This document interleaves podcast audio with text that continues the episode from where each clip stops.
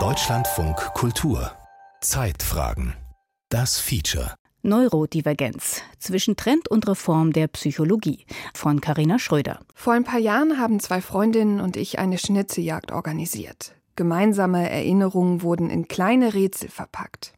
Die wiederum musste der andere Teil der Clique lösen. Das große Finale ein Festmahl. Hierfür habe ich mich in der Küche meiner Freundin verschanzt. Während die anderen noch die Aufgaben lösten, schrubbte ich. Eine fremde Küche. Ich kann einfach nicht kochen, wenn es unordentlich ist.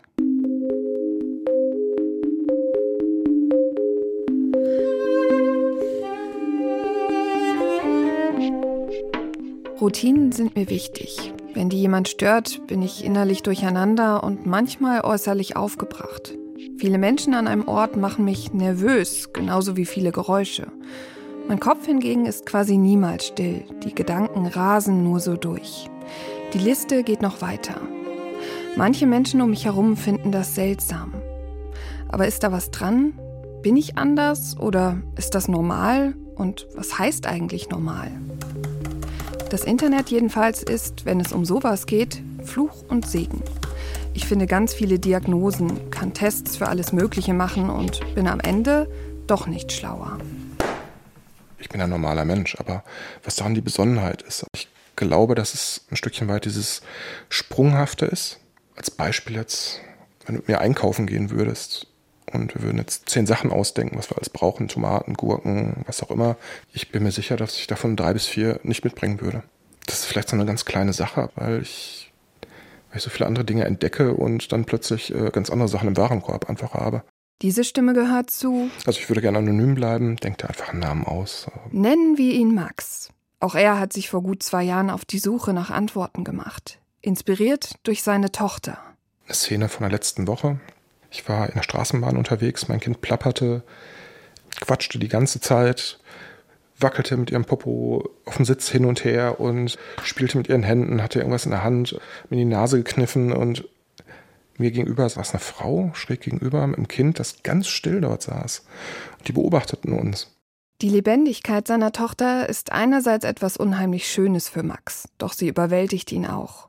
Bei seinen Recherchen erkennt er Parallelen zu sich selbst und findet die Diagnose ADHS.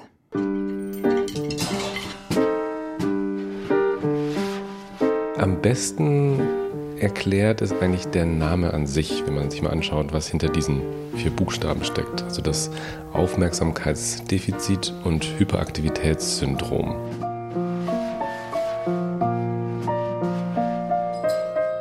Äußere und innere Unruhe, Konzentrationsstörungen, Impulsivität, das alles gehört dazu, sagt Felix Betzler. Er ist Facharzt für Psychiatrie und Psychotherapie an der Charité in Berlin. Und er hat auch eine eigene Praxis. An ihn können sich Menschen wenden, wenn sie einen ähnlichen Verdacht wie Max haben. Man spricht mit den Betroffenen. Es kommen auch äh, Fragebögen äh, zum Einsatz. Und man spricht mit den Angehörigen, das ist auch eine ganz wichtige Säule in der Diagnostik, um eben eine Perspektive auf das Kindesalter von außen zu bekommen. Und man schaut sich Schulzeugnisse an. ADHS beginnt immer im Kindesalter, auch wenn es erst im Erwachsenenalter festgestellt wird. Sobald die Diagnose gesichert ist, hilft Felix Betzler auch bei der Behandlung. Es gibt Medikamente, die teilweise die Konzentrationsfähigkeit verbessern und ein bisschen Ruhe reinbringen. Doch sie können auch die positiven Auswirkungen vermindern. Also ADHS-Betroffene sind beispielsweise sehr kreativ, sehr flexibel, müssen sie auch weil sie eben an vielen anderen Stellen beeinträchtigt sind. Also sie sind ähm, sehr lustig auch und einfach in Gesellschaft auch sehr verträglich. Also es sind sehr, sehr angenehme Menschen. Ich mag die sehr. ADHS hat in den letzten Jahren in der Öffentlichkeit viel Aufmerksamkeit bekommen. Prominente wie Autorin Sarah Kuttner oder der frühere Radprofi Jan Ulrich haben ihre ADHS-Diagnose öffentlich gemacht. Das gibt auch vielen anderen Menschen den Mut, zur Ärztin zu gehen. Dann kam mir während der Literatur und Dr. Google natürlich auch in Sinn, ja, Mode, Krankheit, Modediagnose im Prenzlauer Berg haben wahrscheinlich 90 Prozent aller Kinder ADHS und so weiter.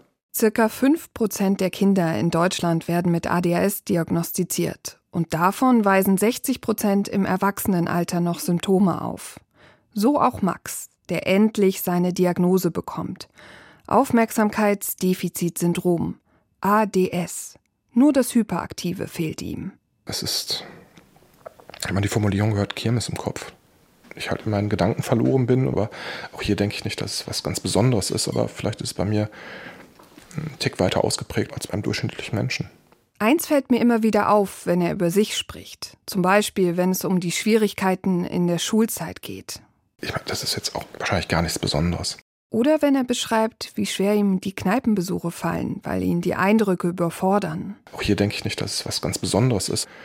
Vielleicht ist es auch ein Stückchen Streben nach Normalität. Wenn ich es einfach betone und sage, eigentlich ist es gar nichts Außergewöhnliches, was es für mich auch nicht ist. Das ist einfach eine, eine andere Spur, einfach, die ich, die ich manchmal befahre.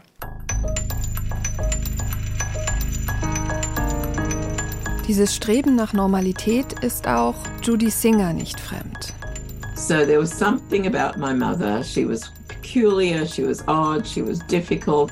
It was like she came from another planet. Meine Mutter hatte etwas an sich. Sie war eigenartig. Sie war seltsam, sie war schwierig. Es war, als käme sie von einem anderen Planeten.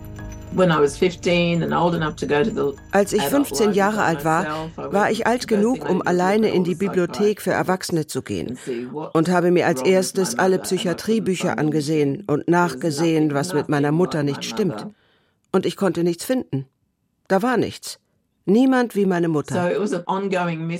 Es war also ein ewiges Mysterium. Und ich habe immer versucht herauszufinden, wer meine Leute sind, wissen Sie? Einige Jahre später wird ihre Tochter geboren und Judy Singer erkennt, ihr Kind ist wie ihre Mutter. Beide sind im autistischen Spektrum und auch sie selbst hat autistische Anteile sowie Züge von ADHS und auch Dyspraxie, also Koordinations- und Entwicklungsstörungen. Im Soziologiestudium und im Internet trifft sie auf Menschen, die von ähnlichen Erfahrungen berichten und baut eine Community auf. Aus ihren Beobachtungen entsteht Mitte der 90er eine wissenschaftliche Arbeit, die bis heute tiefgreifende Folgen hat. Also gut, wie würde ich mich beschreiben? Ach je, das hat mich noch nie jemand gefragt. Judith Singer ist eine australische Soziologin, die die weltweit erste soziologische Dissertation schrieb über, ich nannte sie eine persönliche Erforschung einer neuen sozialen Bewegung, die auf neurologischer Vielfalt basiert und verkürzte das dann auf Neurodiversität. Singer hat nicht die Absicht, den Begriff zur Beschreibung bestimmter Erkrankungen zu verwenden. Es geht ihr darum, die Vielfalt der Gehirne zu beschreiben. Es liegt einem wissenschaftlichen Konzept zugrunde, das den Zeiten entsprach, weil die Menschen die Psychologie satt hatten. Es half ihnen nicht. Sie zahlten ein Vermögen, gingen zu Therapeuten und Analytikern und bei ihnen änderte sich nichts.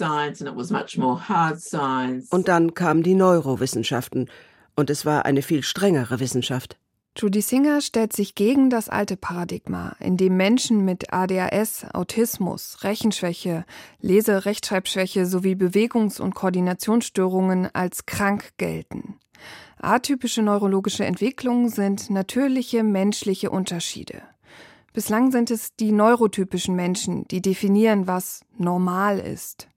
Diese Überzeugung ist auch mit ihrer eigenen Geschichte verbunden. Und jetzt komme ich zum schwierigen Teil, weil meine Mutter nicht nur autistische Züge hatte, sondern sie war auch Auschwitz-Überlebende und die einzige in ihrer Familie. Und das ist der Titelsong meines ganzen Lebens bis heute.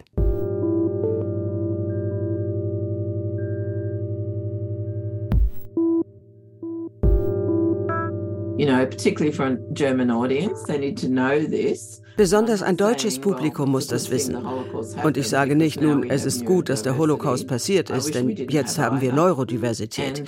Ich wünschte, wir hätten beides nicht oder bräuchten beides nicht. Doch die Neurodiversität widerspricht eigentlich der Eugenik, die auch den Holocaust verursacht hat. Eugenik ist die pseudowissenschaftliche Lehre von der Verbesserung des biologischen Erbgutes des Menschen. Tatsächlich haben viele Eugeniker auch Euthanasie unterstützt, also die systematischen Morde an Behinderten und Kranken in der Zeit des Nationalsozialismus. Dem setzt die Soziologie Erkenntnisse entgegen, die für Judy Singer die Basis von Neurodiversität darstellen. Ein Ökosystem oder ein kulturelles System ist nachhaltiger, wenn es Nischen für alle hat. Je vielfältiger das System, so die Theorie, desto mehr Nachhaltigkeit. Damit folgt die Neurodiversitätsbewegung einem allgemeinen gesellschaftlichen Wandel, der in den letzten 40 Jahren beobachtet werden kann. Hinter Bürgerrechtsbewegungen, Frauenemanzipation und queeren Strömungen stehen Gruppen, die aufgrund ihrer biologischen und auch anderer Merkmale marginalisiert und diskriminiert worden sind. Also während bis in die 70er Jahre hinein das weiße, heterosexuelle, männliche Subjekt das Normalsubjekt war, und äh, Weiblichkeit, ethnische Differenz oder sexuelle Orientierung als minderwertig gedacht worden sind, ja, haben die sozusagen diese Bewegung ganz stark gemacht. Nein, das ist nicht minderwertig, das ist einfach nur anders und genauso legitim. Als ich in das Büro von Rüdiger Graf trete, bemerke ich gleich eine gewisse Ernsthaftigkeit. Er sitzt kerzengerade auf dem Stuhl. Der Historiker vom Leibniz-Zentrum für zeithistorische Forschung in Potsdam beschäftigt sich seit mehr als fünf Jahren mit der Geschichte der Bewegung. Und hat parallel einen Sohn gehabt, der da im Alter von drei Jahren sich relativ plötzlich in allen möglichen Bereichen sehr anders verhalten hat als seine Altersgenossen. Und das hat sozusagen für mich nochmal viel grundsätzlicher die Frage aufgeworfen danach, was eigentlich normales Verhalten ist, was abnormes Verhalten ist und wie eigentlich die Standards entstehen, die äh, wir als normal, Normalität betrachten. Nach eingehender ärztlicher Beobachtung und anhand von Fragebögen wird festgestellt, dass sein Sohn im autistischen Spektrum verortet ist. Rüdiger Graf liest immer mehr zu Neurodiversität und stellt fest, in den USA wird äh, intensiver über Neurodiversität diskutiert. Es gibt in den USA auch viel ein stärkeres Bewusstsein dafür, dass Menschen, die sagen in bestimmten Bereichen vielleicht kognitive oder Wahrnehmungsdefizite haben, in anderen Bereichen Stärken haben können und dass diese Stärken genutzt werden müssen oder, oder genutzt werden können. Menschen im autistischen Spektrum wird oft eine gewisse Superkraft unterstellt. Das unterstreicht das Buch von Steve Silberman aus dem Jahr 2016 mit dem Namen Neurotribes. Das Erbe des Autismus und die Zukunft der Neurodiversität. Und der Bezug auf das Silicon Valley und die Frage danach, ob eben Menschen mit gerade autistischen Zügen oder mit einer bestimmten Form der Neurodiversität, die sie eben weniger sensibel macht für äh, vielleicht zwischenmenschliche Beziehungen, aber ihnen dafür stärkere oder höhere Fähigkeiten der Pattern Recognition gibt, dass die gerade in einer bestimmten technischen Zivilisation oder in einer äh, ganz stark digitalen Ökonomie sehr leistungsfähig sein können. Ein Bestseller, der auch der Neurodiversitätsbewegung einen echten Aufschwung verschafft hat und sicherlich auch nicht unschuldig daran ist, dass bestimmte Unternehmen gerade im technischen Bereich mit Neurodiversität werben. Aber auch in anderen Bereichen werden die Menschen im autistischen Spektrum beinahe zu Superhelden erkoren. Man kann es zum Beispiel an der Diskussion um Greta Thunberg äh, relativ gut festmachen, wo dann auch sozusagen, wo sie ihren, ihren Autismus offengelegt hat und dann und den eigentlich zu einer Stärke gemacht hat. Und so ist es, glaube ich, auch von anderen dann geframed worden, dass das ihr sozusagen die Möglichkeit gibt, irgendwie sich auf bestimmte Dinge zu konzentrieren und andere Dinge vollkommen auszublenden und sie dadurch äh, sozusagen diese Klimawandelproblematik besser begreift, als andere sie begreifen würden. Rüdiger Graf glaubt allerdings, dass die Debatte dem breiten Phänomen hinter den Diagnosen nicht gerecht wird. Vielmehr müsste sich die Gesellschaft um jene Menschen im Spektrum kümmern, die Hilfe brauchen. Oder wie Judy Singer es sagt, You know, what about the rest of us that aren't geniuses? Was ist mit dem Rest von uns, die keine Genies sind? We have a lot to live with. Like that superpower stuff is just bullshit. Auf uns lastet ein hoher Druck. Dieses Supermachtzeug ist einfach Bullshit, wissen Sie? Bis in die 80er und 90er Jahre wurde die Diagnose Autismus selten gestellt. Damals waren die Kriterien noch sehr eng gefasst. Nach der Erweiterung haben sich im Grunde zwei Gruppen herausgebildet, sagt Rüdiger Graf. Die einen, die zwar Schwierigkeiten im Alltag haben, doch durchaus kommunizieren können und selbstständig sind, auf der anderen Seite gibt es Menschen im Spektrum, die ihr Leben kaum ohne fremde Hilfe meistern können. Während die Fürsprecher dieser, der Neurodiversitätsbewegung sozusagen die erste Gruppe sind, diese extrem erfolgreichen, ist es unklar, wie sehr die für diese andere Gruppe eigentlich sprechen können. Also das Spektrum ist so breit, dass man sich fragt, ist das tatsächlich das Gleiche? Ja, und also wo wir es mit harten Glaubenskämpfen zu tun haben, sagen, das ist eine Schwierigkeit, die aus der enormen Entfaltung dieses Spektrums äh, resultiert. So erging es auch Hanna Bertilsdotter Rosquist. Sie ist Soziologin von der Södertörn University in Schweden. Am Anfang war ich nur eine Autismusforscherin. Aber während meiner Forschung wurde ich selbst zur Autistin. Ich bin also nicht offiziell diagnostiziert, aber ich wurde irgendwie durch die Gemeinschaft diagnostiziert.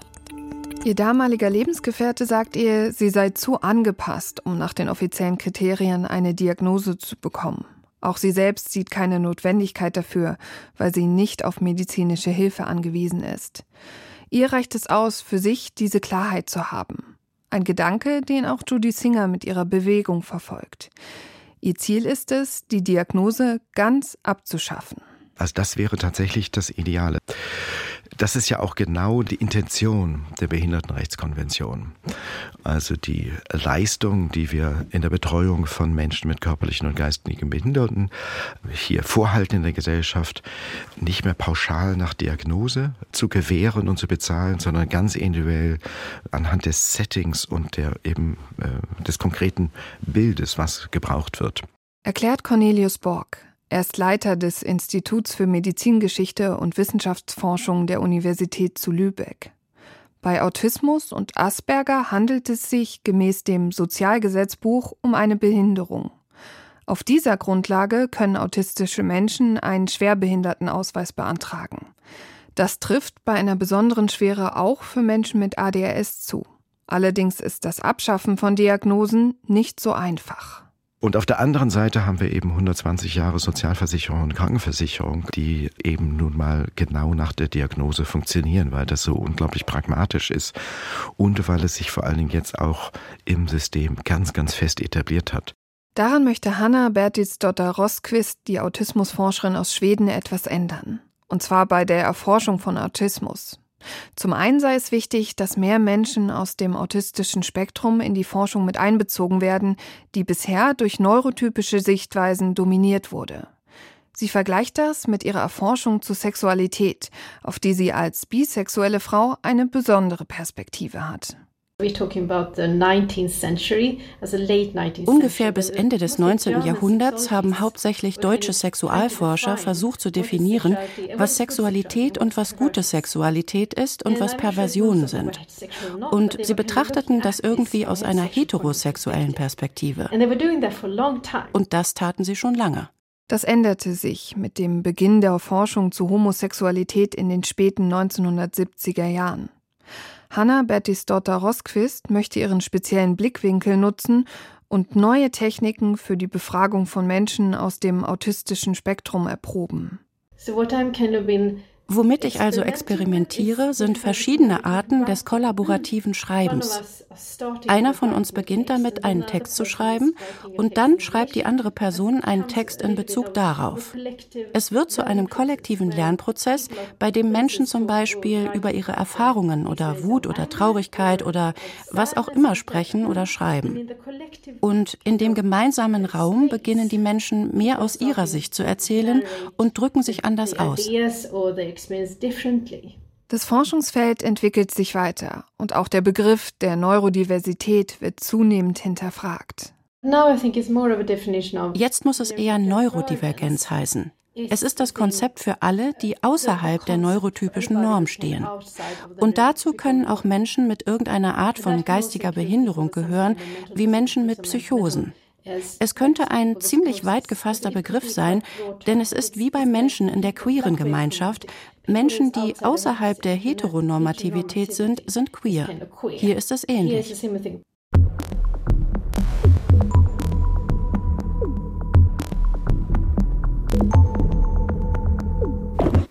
Gut. Und Rekord. Es ist Freitagabend und ich sehe das erste Mal das Gesicht von Jessica vor mir. Bislang kannte ich ihre Stimme nur von einigen Telefonaten.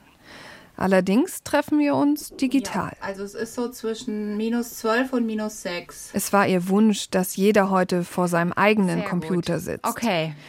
Ich erzähle ihr von den Besonderheiten und Zwängen, die ich an mir festgestellt habe mein innerer Monk. Das ist übrigens einer von den Begriffen, die ich persönlich überhaupt nicht mag, weil es äh, so ein bisschen schrullig und verniedlicht. Und wenn man wirklich mal ganz schlimm unter einer Zwangsstörung gelitten hat, das ist wirklich alles andere als äh, schrullig und niedlich, sondern es ist mit, wirklich mit sehr viel Leid verbunden. Zwar kann der Seriencharakter durch seine zwanghafte Art die Welt um sich herum besser analysieren, aber das ist keineswegs bei jedem so, sagt Jessica.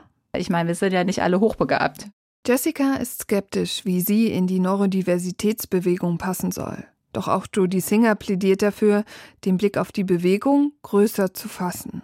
People ask me, can you include your die Leute fragen mich, kannst du mich mit einschließen? Wissen Sie, es ist das alte Denken. Es ist keine Diagnose. Es ist eine soziale Bewegung für Menschen, die unterdrückt wurden. Wurden Sie von Ihrer Zwangsstörung unterdrückt? Nennen Sie sich neurodivers.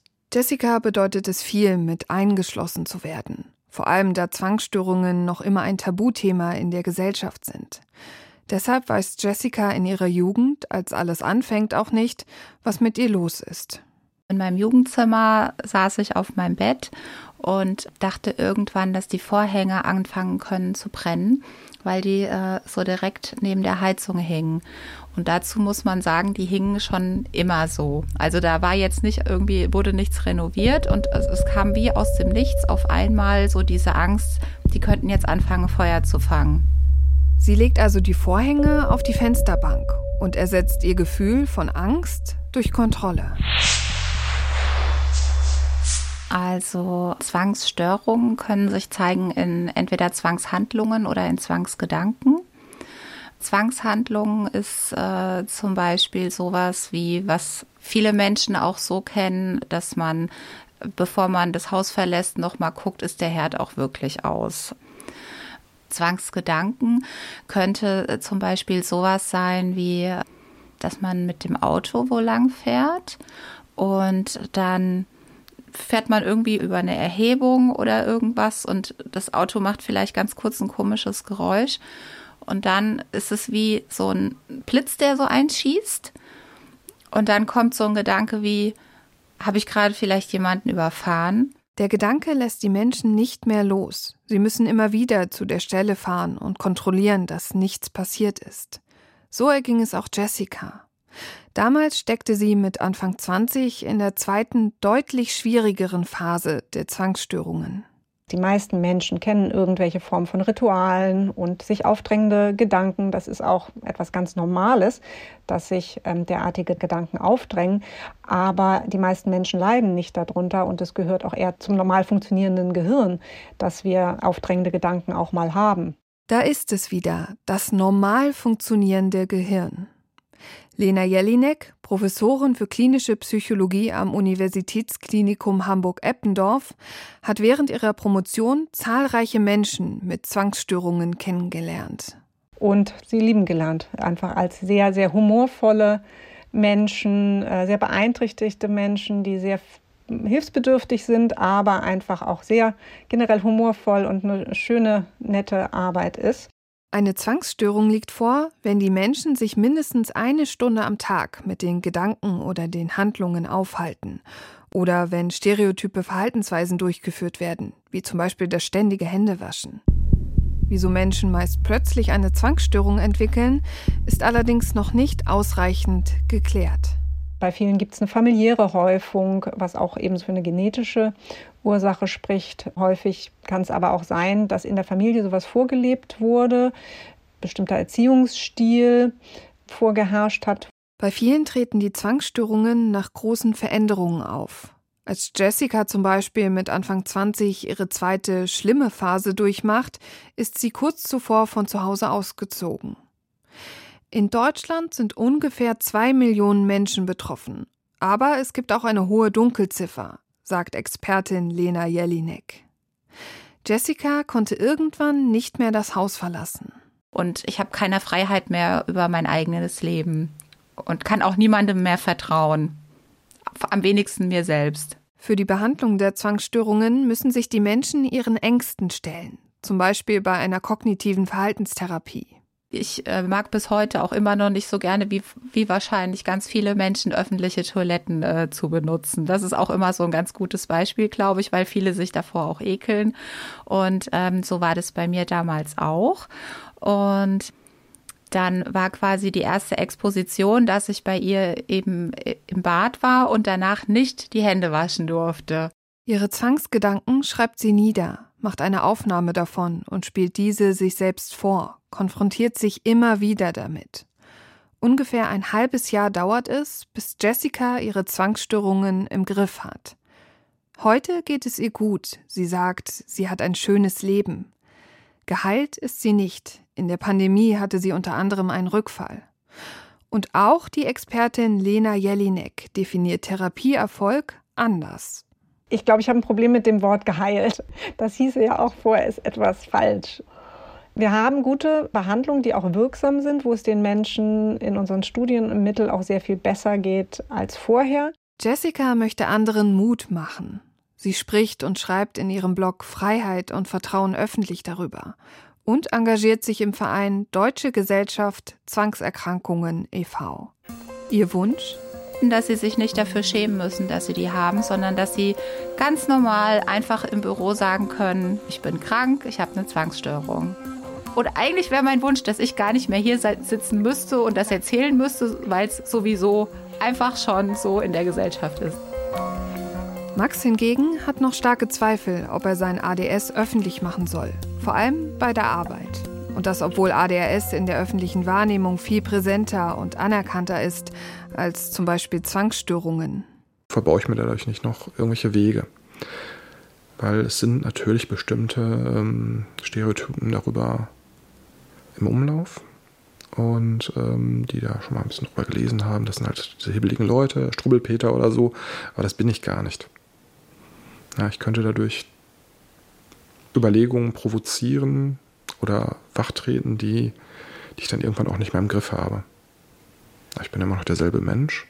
Dabei könnte der offene Umgang dabei helfen, dass eine neue Normalität entsteht, in der Menschen im autistischen Spektrum mit ADS, Zwangsstörungen und anderen neurodivergenten Ausprägungen ganz selbstverständlich dazugehören und mit ihren speziellen Sichtweisen und Fähigkeiten den Alltag für alle besser machen. Ein Beispiel, wie das gelingen könnte, hat Jobcoach Christina Meyer-Estorff von Turtle Steps.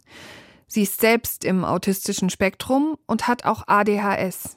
So Beispiel jemand, der wirklich eine große Reizwitterschwäche hat im Großraumbüro. Und der zum Beispiel dann eine extra ähm, Kopfhörvorrichtung, die nicht Mickey-Mäuse sind, haben darf. So. Dann ist da vielleicht eine Mama, die wirklich weiß, wenn ich jetzt aus der Arbeit komme, habe ich wieder drei Kinder und so. Also würde es mir auch mal gut tun, solche Noise-Canceling-Sachen zu haben. Für mich ist das Inklusion wenn die Mama keine Autistin ist, dass sie trotzdem die gleichen Bedingungen haben darf wie der Mensch aus dem Autismus-Spektrum und dass der Autist nicht extra oder der ADS nicht extra fragen muss, weil ich so anders bin, kann ich bitte das und das bekommen. Und da sind wir auch wieder bei dem Gedanken, der am Ende alles bestimmt. Ein Mensch ist keine Diagnose, sondern ein Wesen mit Stärken, Bedürfnissen und Schwächen. Mit diesem Gedanken im Kopf gibt es kein Normal sondern nur ein menschlich, sagt auch Judy Singer. Neurodiversity is just another fancy word for humanity. Neurodiversität ist nur ein anderes Wort für Menschlichkeit. And that's all. Neurodivergenz zwischen Trend und Reform der Psychologie. Ein Feature geschrieben und gesprochen von Carina Schröder. Regie Gerald Michel, Ton und Produktion Hermann Leppich und die Redaktion hatte Jana Wuttke.